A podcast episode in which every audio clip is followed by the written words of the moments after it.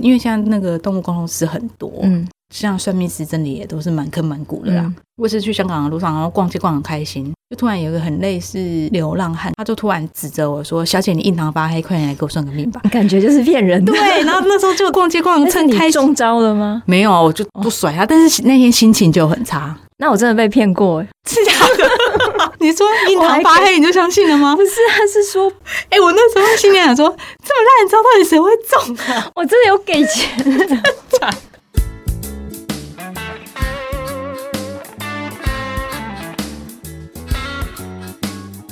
嗨，欢迎来到路边摊，我是摊主吴巧亮。你现在收听的是路边摊的第十七集。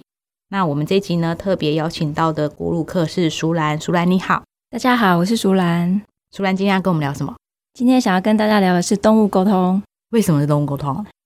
因为我自己本身从小就对于动物它们内心的世界很有兴趣。然后后来一直到大概最近这几年才开始自己有养了猫以后，然后也知道了有所谓的动物沟通，所以一直很想了解这一块神秘的世界。所谓动物沟通，是指可能事主或是主人请一个动物沟通师，他去跟他的宠物、或他的动物或他的动植物们沟通，然后可能跟他说话或者是传递讯息，是不是？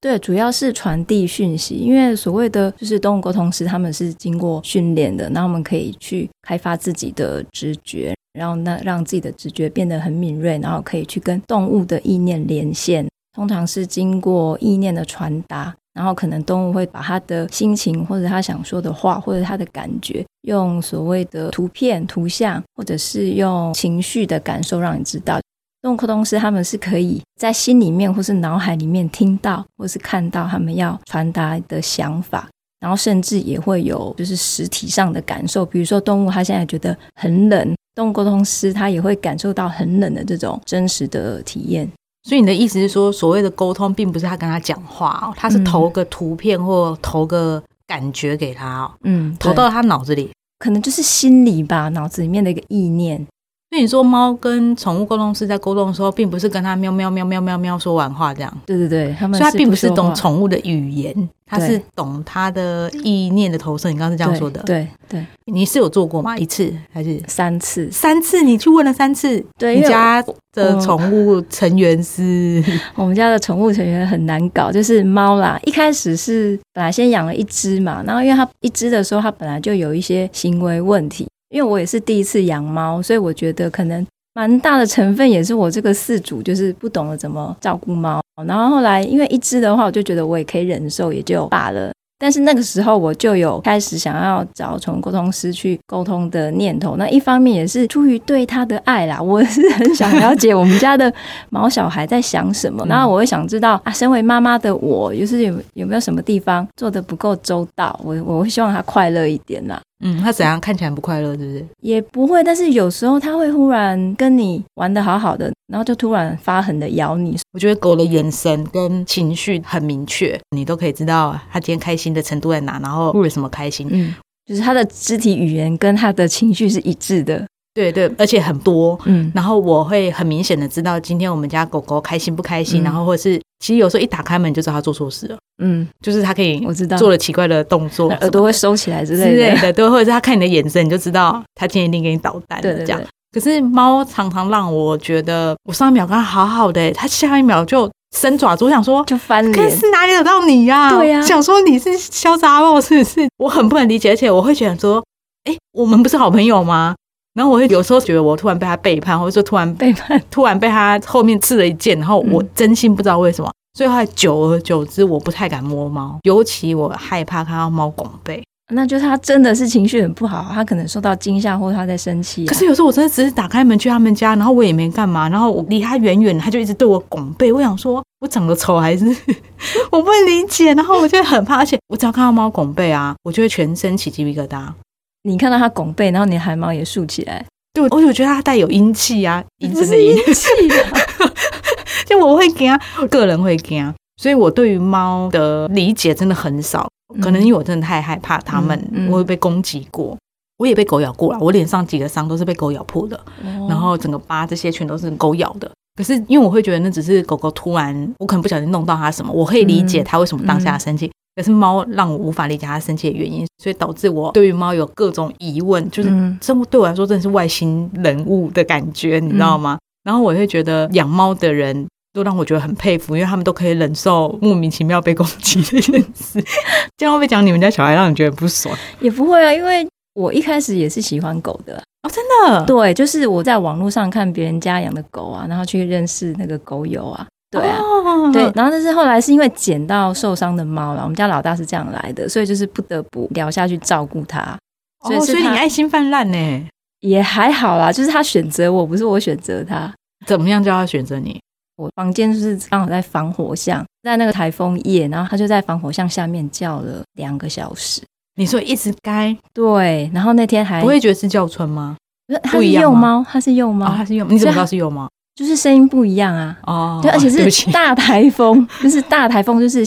还就是一直下雨，然后我就听了两个小时，因为我们家的环境应该是说硬体环境其实不适合养猫狗这种宠物，嗯，对，所以那时候就觉得说啊，好像两个小时的不下去不行。其实更有爱心的人是应该是第一时间就冲下去找它，然后我可就是有时候真的要考量对啦啊有没有办适不适合，跟有没有办法。有时候嗯，抓了宠物回来养，你根本没有办法陪它，对啊或是像你还会想要照顾它的情绪。有些人很糟糕哎、我觉得对啊，那个就是当下的一个起心动念吧。嗯对我本来想说，就是先把它带回来看看情况怎么样，然后至少是送去兽医院，可以请医院帮他找认养人之类的。嗯可是后来下去找他以后，发现他状况真的很糟糕，就是马上就送去住院。啊、对，住院住了两天才出院，所以你真没救到它，真的完蛋了耶！他真的会完蛋啊！对啊，你医真的救了一条命哎！对啊，突然有点想双手合 十。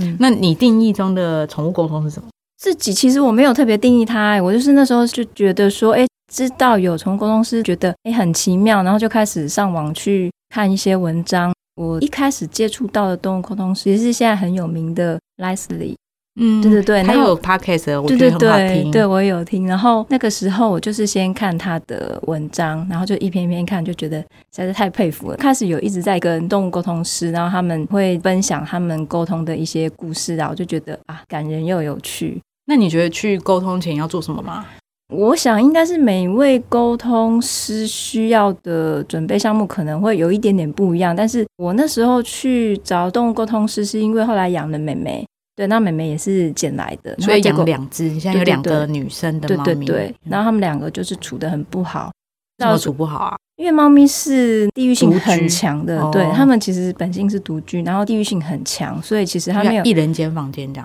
对他们其实应该是说，我们养猫的人，如果你有做一些功课的话，大概都会知道说，如果你已经先养了一只猫的话，那可能第二只新的猫要进来之前，他们至少要先隔离一个月，就是完全看不到对方，可以闻得到对方的气味，可是最好不要让他们见到面。对像是怎么样子，让他先闻到说对最近都一直闻到这味道，对，然后有一天才才看。到说哦，嗯原来这味道就是来自这只猫对对对这样。然后就是一开始见面的时候，最好要先让他们一起吃饭，然后就是培养让他们产生一个快乐的连结，就是啊，我看到你的时候都有好东西吃。哦，对，然后他就会渐好渐的直觉性的连接哦，对对然好后像很不错啊。小孩好像也是这样顾，是不是？这小孩比较能够讲理，动物真的是不太能够讲道理啦。可是像这好像蛮需要这个步骤诶，欸嗯因为我突然觉得对他们来说蛮贴心的耶。对。啊，对啊，的一可个是如何进程？让他们隔离在所以同一个房子里，又要隔离成，对就一定要两房一厅，对不对？就我那时候是住大套房，我根本没有房间可以隔离。然后妹妹那时候是一个复杂的情况下，我不也得是收养的吗？对我就不得不接收，而且还是在大过年期间，嗯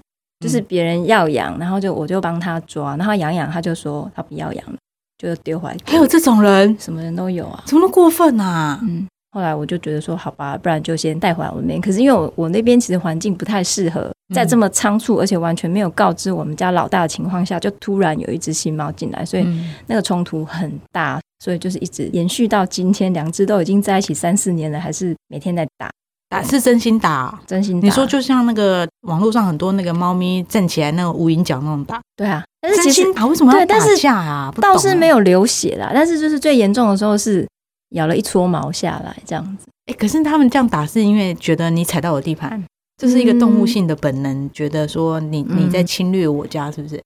是吗嗯？对吧？他觉得他的地盘受到侵犯，而且就是饲主完全没有给他心理准备啊，没有隔离啊，没有事先告知啊什么的啊、所以你是在这种情况下去做动物沟通的。然后我那时候想说，我就是先让他们相处看看嘛。可是就是真的很久，一年以后还是情况没有改善，我就想说，那赶快去请沟通师来帮忙，看能不能调解一下这样子。。嗯，所以公公司还要当调解委员会 对，就是我会希望，因为我觉得我讲的话他们不听嘛， 那是可以找一个老师来用他们比较能够接受的角度或是语言，让他们我不太有把握我讲的话猫咪能听得懂几分。我知道有些事情他们确实听得懂， 嗯，跟他们切身相关，比如说叫他们去尿尿啊，说现在要吃饭了啊，嗯要叫他们去睡觉，这样他们听得懂。可是我觉得这么复杂的语言，我的心意他们到底能够接受到几分，我不是很确定。所以想说找一个可以跟他们沟通的人来帮忙游说一下，看调解会不会有用。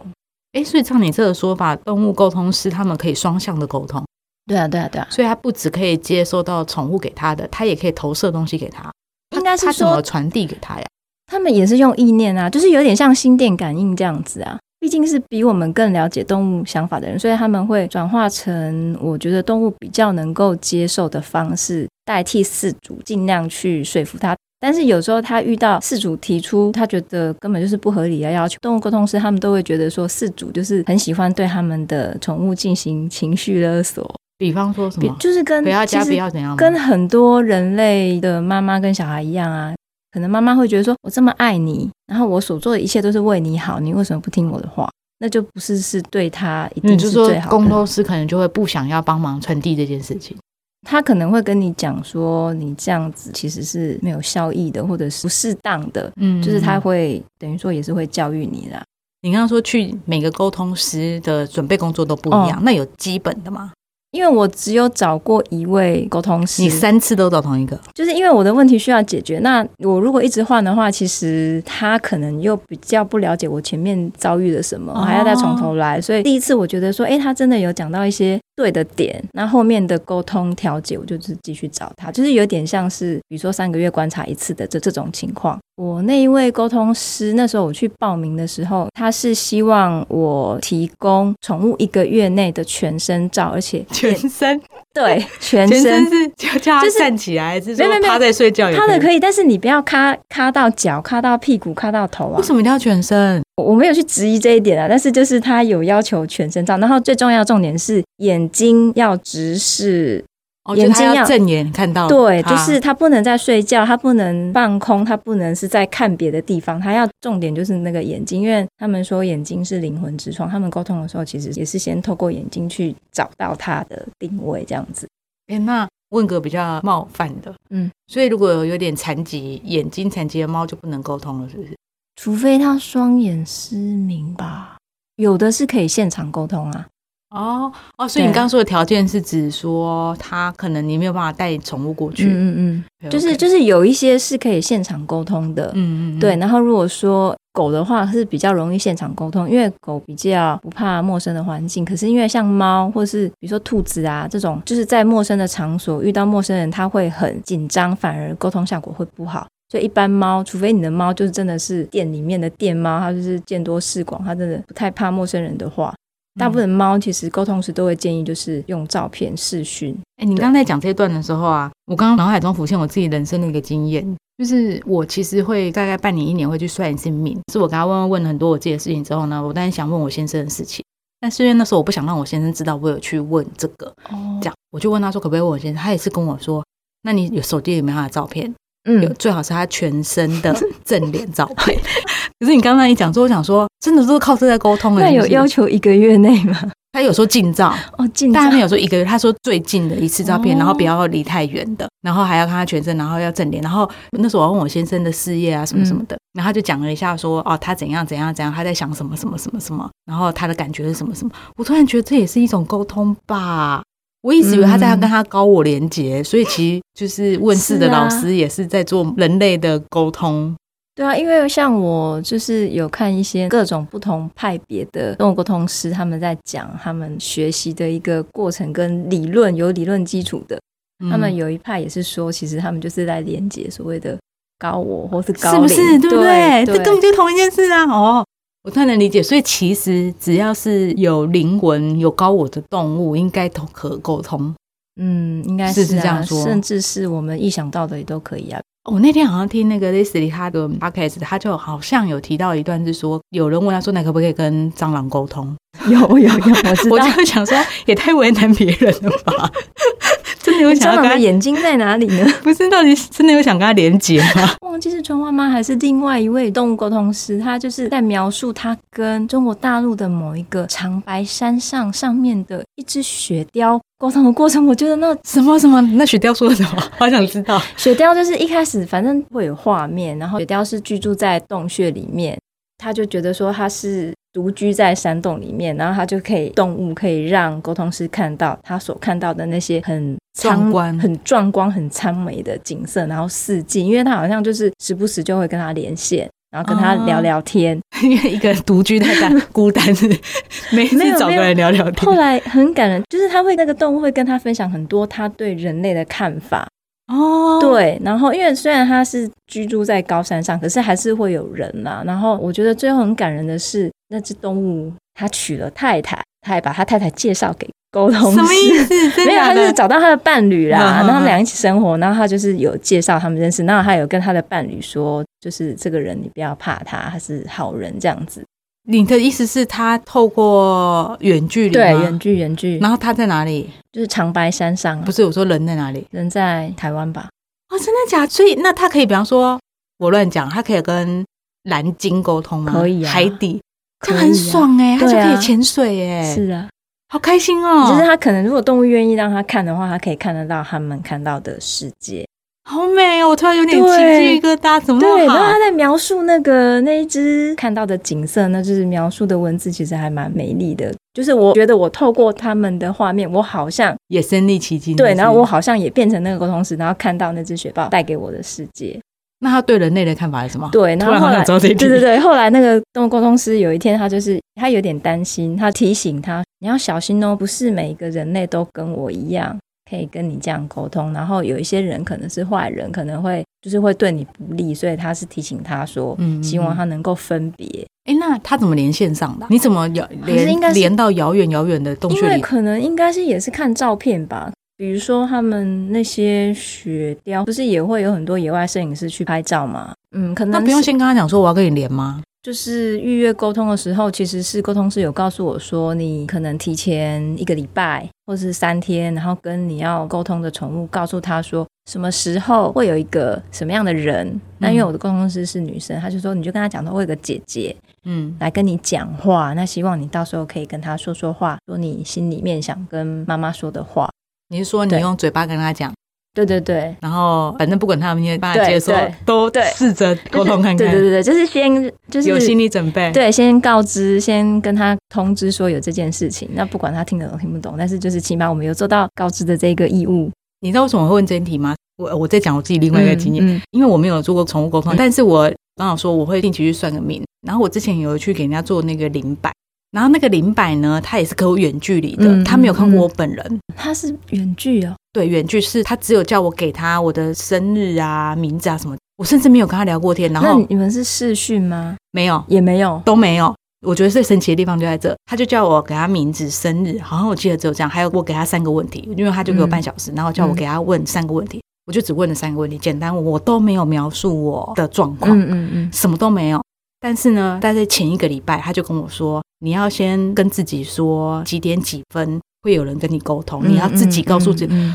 我想说什么叫我自己告诉他，这就是我在做的事情，什么样？可是后来就跟我说，你要自己告诉自己，就因为那时候我记得是九点还是十点晚上，嗯他就说、等一下我十点会跟你的高我连线，然后哦，你要先跟你的高我沟通一下说会有人跟他讲话，嗯叫他希望他可以敞开心胸跟我聊、嗯这样。希望他清醒一对点。嗯对对对。然后我跟你说，比方说假设是十点好了，你知道就是半个小时，十点到十点半，嗯就他大概十点四十几分的时候，嗯他就赖我，跟我说、我跟你沟高我沟通完了。我不夸张，我回头想那半个小时，我不知道我自己在干嘛。啊，就是可能就在家里看电视，做的非常非常日常的动作，嗯以至于我没有意识到那个半个小时就这样过了。嗯，因为你知道我花了钱，然后去嗯做一个连接，嗯我会很 care 那个时间点嘛，对就没想到已经过了四十几分钟，我才想说，哎、他敲我才嗯手机跳起来，我想说，哎、那时间已经过了，我就没有感觉。那我讲这段是意思是说，他那时候就一直跟我讲说，我一定要记得先跟我自己的高我说，嗯有一个人来跟你讲话，嗯然后你要敞开心胸，然后你要让他自己有心理准备，你的高我要有心理准备，才有办法去接受这一切事情。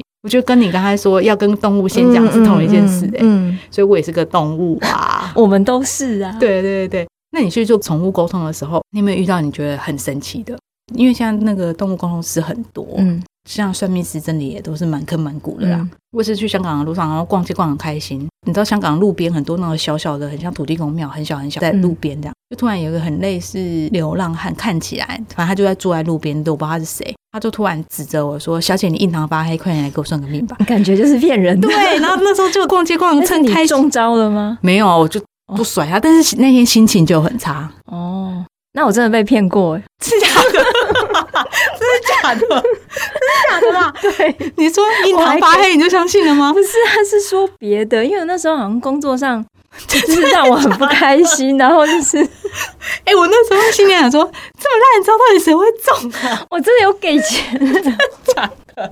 在哪里啦？ 在那个南京东路跟中山北路他怎么口说啊？因为他就看得出来，因为我就是很不开心，然后就是忧 愁、愁眉苦脸， 然后是我。哦然后呢？那好像是从电梯书局的电梯出来吧，然后他就说：“小姐，你现在有一些问题。”他说他可以开导我一下，男生女生男的几岁？大概快五十吧，该不会有插个旗子，写的什么郎中之类也的吧？没有，然后就是一个很普通的人的样子。可是因为我想说，他就一直跟我讲说，呃，看起来什么很诚恳吗？也没有 那他看起来干净的吗？普通，好，那你到底怎么掏钱的？我太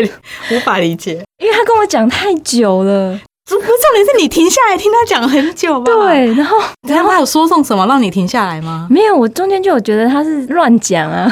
但是因为我会给他钱，是因为我觉得爸你也陪我讲了一个小时， 那你给他多少钱？我本来想给他五百就好，可是我皮夹一开没有零钱，那你他怎么叫你给他钱？他说他泄露了天机之类的，那他需要红包，就是这就骗钱的啊！哦， 气死我！我就那时候就很好骗，几岁？我的天、啊！二十几啦，哎、我希望各位听众朋友会知道这是骗人的。OK OK，如果天气这么容易泄露的话，他就不会在路边跟你要了。然后我那时候也其实也大概七八成知道是骗人的，可是因为他真的陪我讲太久，我有点不好，你有点奖，励的概念，是不是？对给人家实薪。 那所以你给多少钱？因为我没有五百啊，里面只刚好就只有一千块， 你就给了一就只千。好给了一千。那给了一千他就走了吗？对他马上就是见钱眼开，然后他拿了以后，他马上头也不回的快速离开。 因为他觉得你会反悔吧？对，很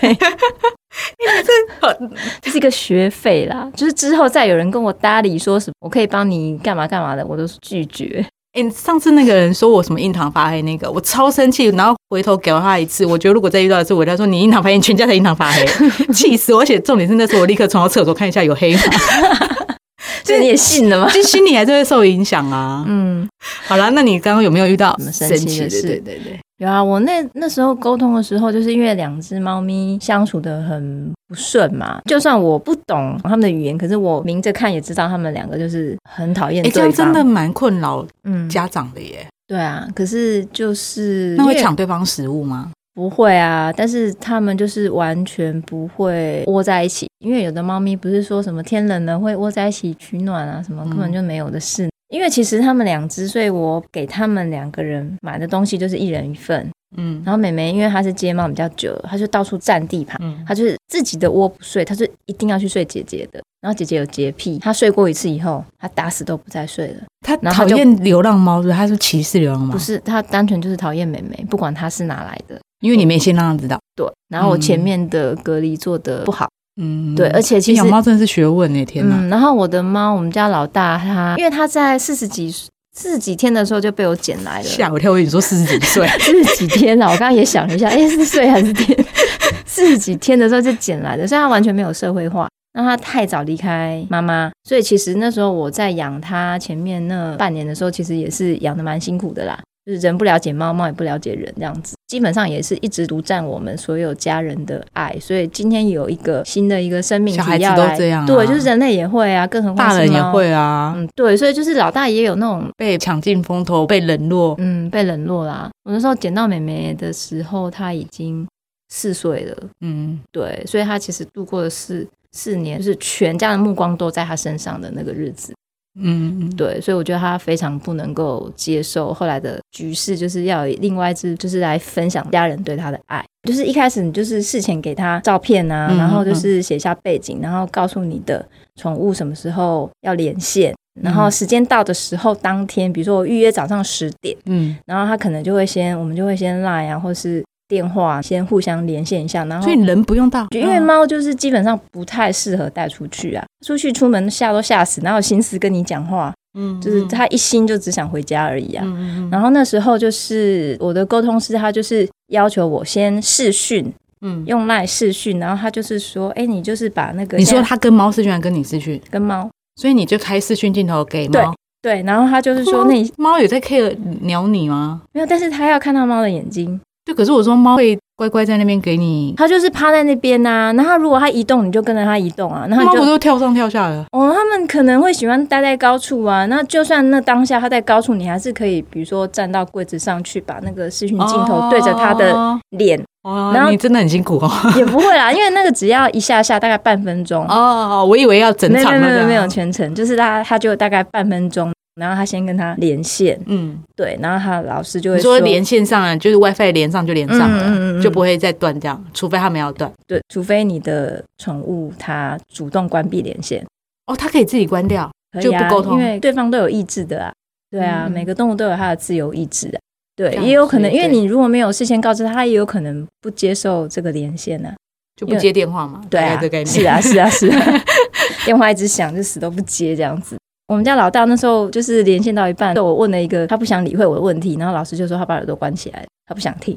啊，这么有个性对，是什么？你问什么问题？因为他不喝水，所以他其实就是健康检查的时候，医生都会说他肾指数不是那么好。嗯，就是要我鼓励他多喝水。然后那时候就是妈妈很多。啰嗦，关耳朵。对，然后我就请沟通师跟他讲说，你要叫他多喝水，不然要生病，要带去看医生。你又不喜欢看医生。然后那个沟通师就是他会先把我想问的问题在电话里面，因为之后我们就是视讯转成电话了，所以嗯其实我也都一直听得到。然后他会要求我把尽量把话筒靠近那个你们家的毛孩附近，不用嗯贴得很近，但是就是附近，然后开扩音。他会先用人类的语言把我刚刚想问的问题嗯，然后再重述一遍，让我确定知道说他现在问的问题是是不是有切中我的要点。嗯然后就是讲完问题以后，他就会静默，就是他这时候他正切在跟换，他，嗯，对切换、哦很累。对，就是他要一边跟人沟通，他也要一边跟动物沟通，因为他基本上很多都沟通师他们都认为说他们自己其实只是翻译官，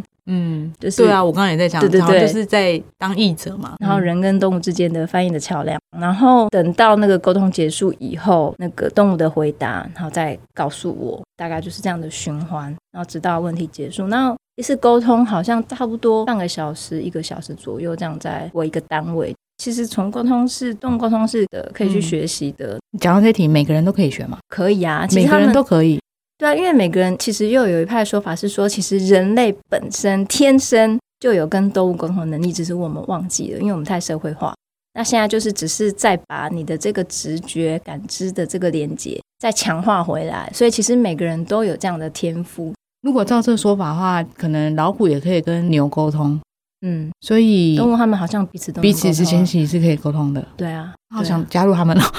好想知道他们在讲什么。你想要先那个跟你们家狗狗沟通一下。 嗯，我觉得他可能就是说不要吵我，我要睡觉， 每天都在睡觉。然后我那时候沟通的时候，因为当然我不可能把生活的细节讲的巨细靡遗啦。嗯那、其中一个点让我觉得很神奇，就是他真的有说中了，而且因为那时候他们两个处的很不好嘛。然后那个时候沟通师就有一直在帮我想办法说服姐姐说啊，你妹妹来，你看有这么多优点，稍微有一些地方委屈一点，可是你要想想看，她也是就是沟通真的很累耶， 对还要当调解委员会对，。而且就是这些都是他帮我帮我想的，因为其实嗯我也不知道要怎么跟他讲，因为我就觉得老大其实他就是因为我们是人类思维，对他们其实比较知道动物嗯可能可以怎么安抚啦。嗯，就是专业专业，这真是专对，业然。后他就让我想说，你看美眉她自从来了以后，她都每天有帮忙在巡逻家里，然后保护你，让坏人不要进来，这样你每天都可以在家里很安心的睡觉。因为姐姐她很怕外人、陌生人，嗯，对。然后他感就觉是得出来，对对对，然后就是只要有人按电铃，他就是一定冲到床底下，然后躲很久的。嗯对，然后那个同事就帮我讲说，你看妹妹她帮你顾前顾后，她每天都是去去门口看，然后去阳台看。哎，所以美眉比较不怕陌生人，，对，因为她在外面流浪了四五年才进家里的。所以有人去你们家，就是美眉出来招呼客人，是不是？对哦，对，，可是她讲的那个点是，其实我家也没有那么常有客人啦、妹妹不知道为什么，她每天都好忙，忙的在走来走去。她就是每天很多趟坐在门口看，然后看个五分她是钟不。是警戒心比较强，对不对？然后我就一直问他说：“你到底在忙什么？可不可以告诉我？”可是你也看不出来他有警戒心啊，你就觉得他很悠哉的，然后这里看看那里看看，他就一直走，一直走，就是一直在屋子里面绕圈圈，而且是很密集的一段时间。他就是可能五分钟，五分钟门口跟阳台这样来回个十几趟之类的，然后一直到沟通师告诉我说他在巡逻，嗯我，才知道说他啊每天在家里走来走去是在忙这个。 就突然豁然开朗，对对这样对对就想说终于懂你在干嘛了，对对对，他这一招好像也没有改善姐姐对他的观感，反正他们到现在还是啊，所以你做了三次还是没有改善，因为之前他毕竟是第二只进来家庭的嘛，虽然他也是蛮调皮的，可是你看得出来，他有稍微在忍耐姐姐对他的一些欺凌的攻势，他会哦你忍耐，怎么看得出啊？就是他会乖乖挨打。好可怜哦，可是他有时候也会反过来打他，就是，但是我看得出来他在忍耐啦，就是比如说有时候姐姐要打他的时候，他会眼睛眯起来让他打。 哦，可怜哦，好心酸哦。对呀、所以后来我就，那姐姐到底有没有让步一点？唉，姐姐比较强势，是不是？应该说姐姐很胆小，所以她是防卫心很重。嗯，然后妹妹是因为她其实在外面流浪的时候，她是打架第一名的，所以认真打起来，妹妹绝对赢。我看过，妹妹绝对赢。哦，你说就是妹妹在让姐姐啦，对就是对不跟你计较，你对不要太过分了，对对对，然后她有时候真的是被打到不行的时候，她反击的时候， 很狠，是不是？姐姐就会夹着尾巴逃跑。哎，猫的打架技巧是不是蛮决定他们的人生的？对，还有打猎技巧，打什么猎？什么？老鼠啊， 他们真的会去猎？那个妹妹那时候外面在当街猫的时候抓老鼠送给我爸爸，哦，看得快昏倒。什么意因为是思我爸啊？在喂它的，因为外面就是会有一些那种黑老鼠跑来跑去嗯嘛，然后它就很会抓。有一天早上好像不止用一什么次抓？爪子抓还是爪子嘴抓巴？、爪子抓，铐住一只，没有啦，他们会追逐啊，然后会压它啊，会嗯就打拍它住一只老鼠对，啊这然样后可能会咬它，把它甩到天上去啊，它掉下来的时候它就会昏倒昏迷啊，对啊， 就是他们猫打猎技巧很强啊，他们连鸟都抓得到，好不好？跳起来咬啊？哦对啊，或是埋伏，然后它就是会摇起来，或是用手把老鼠抛起来哎，，那他们真的会吃老鼠吗？不吃就是玩而已。他们觉得它是一个好玩的玩具，那 OK 它的天生的如。果他会知道说，我真的有点害怕 没。有啦，啊因为其实我们那边街猫都有人在喂喂饱饱的，所以他们没有去吃老鼠啦。但是就是生活中的所以真的乐会趣猫抓老鼠、哎，这是真真实的啊，的。真的啊，哎、那回到我刚刚想知道说，因为我们两个其实都想学怎么样的训练啊？就是市面上有书是可以教你自学的，然后也有课程，就是老师会开课。然后我看网络上目前他们训练的一个阶段，大概就是一定会有静心，嗯静心就是有点类似静坐冥想。你要能够就是加强你的直觉感知的话，你必须要让你的心变得很没有杂念，嗯，空无一物，没有杂念，才能强化你的直觉感官。然后那个静心的过程其实好像蛮不容易，因为像我杂念就很对啊，我觉得如没果有说杂念这件事是很难，真的很是难。高深的阶段的耶。，对只要做到这样就可以吗？他们有一套严谨的那个流程啦。哦对，但是就是一个重点要静心，然后就是他们还会有所谓的可能也是要亲近一嗯些磁场啊或什么的。对，哦所以是亲自己那边的，因为你刚刚说他远距离嘛，所以嗯是嗯沟通师他在开始沟通之嗯嗯前，嗯先清理自己附近的磁场，不是嗯清宠物附近的。就是因为那时候我看一些资料，他是说你自己要学习沟通的时候，其实是比如说他是有一些沉香还是什么的，所以是其实要准备，对不对？对对对。然后你好像也是从沟通师，并不是说跟你约好十点，然后他就十点再连线就好。听说他们要事前，他们就要先静准备坐、对对对静对心，对然后让自己的那个心静下来，然后才可以跟动物对频这样子。他们要调整自己的频率，去跟你要沟通的动物能够对频接轨。我上次就是听那个 p o c k e t 他就特别提到这一点，他就说很多人新朋友一坐下来，然后听说他是宠物沟通师，就马上就让马上他就把那个自己动物照片照片这个塞在他眼前，说：“哎、那你现在跟他沟通叫什么了？”嗯他说：“这有点像是，我觉得比喻蛮好。他说有点像是歌星，就是你知道他是歌星，然后马上说、啊、你现在清唱一首啊，嗯嗯嗯什么东西呀、我就没有要上班呐、就是感觉很差。嗯，还是要互相尊重啊。对啊尤其是其实我们如果对那个行业不够了解，会以为人家像开关一样嗯按就对啊开。对啊，所以像你刚刚讲，他可能要清磁场，他可能还要先静心，他可能还有很多准备工作。嗯然后他才有办法做连线，并不是像我们刚刚觉得，嗯嗯就是嗯按一个按钮，他就啪打开接 WiFi，我真的以为接 WiFi 呢。嗯，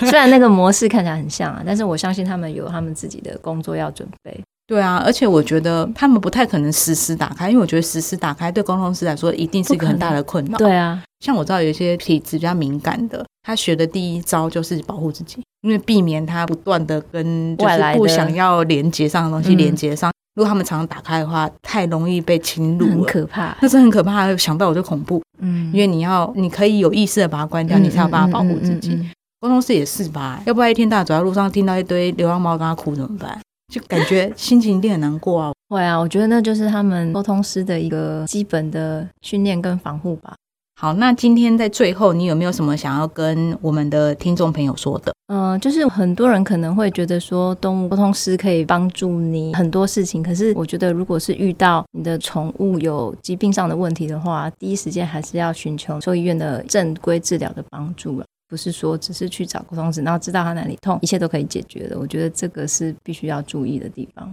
嗯嗯嗯，而且我也觉得有时候还是要尊重不同专业啊。有时候沟通师可能可以比较知道他想跟你表达什么，或是情绪方面的。嗯那可能兽医他还是可能跟生理方面的有关，就人一样啊，你要有智商师，也要有医生啊，对嗯不对？OK，好，那就是希望大家可以跟自己的宠物相处愉快，然后也希望大家可以多珍惜流浪猫跟流浪狗喽，拜拜。谢谢大家，拜拜拜。拜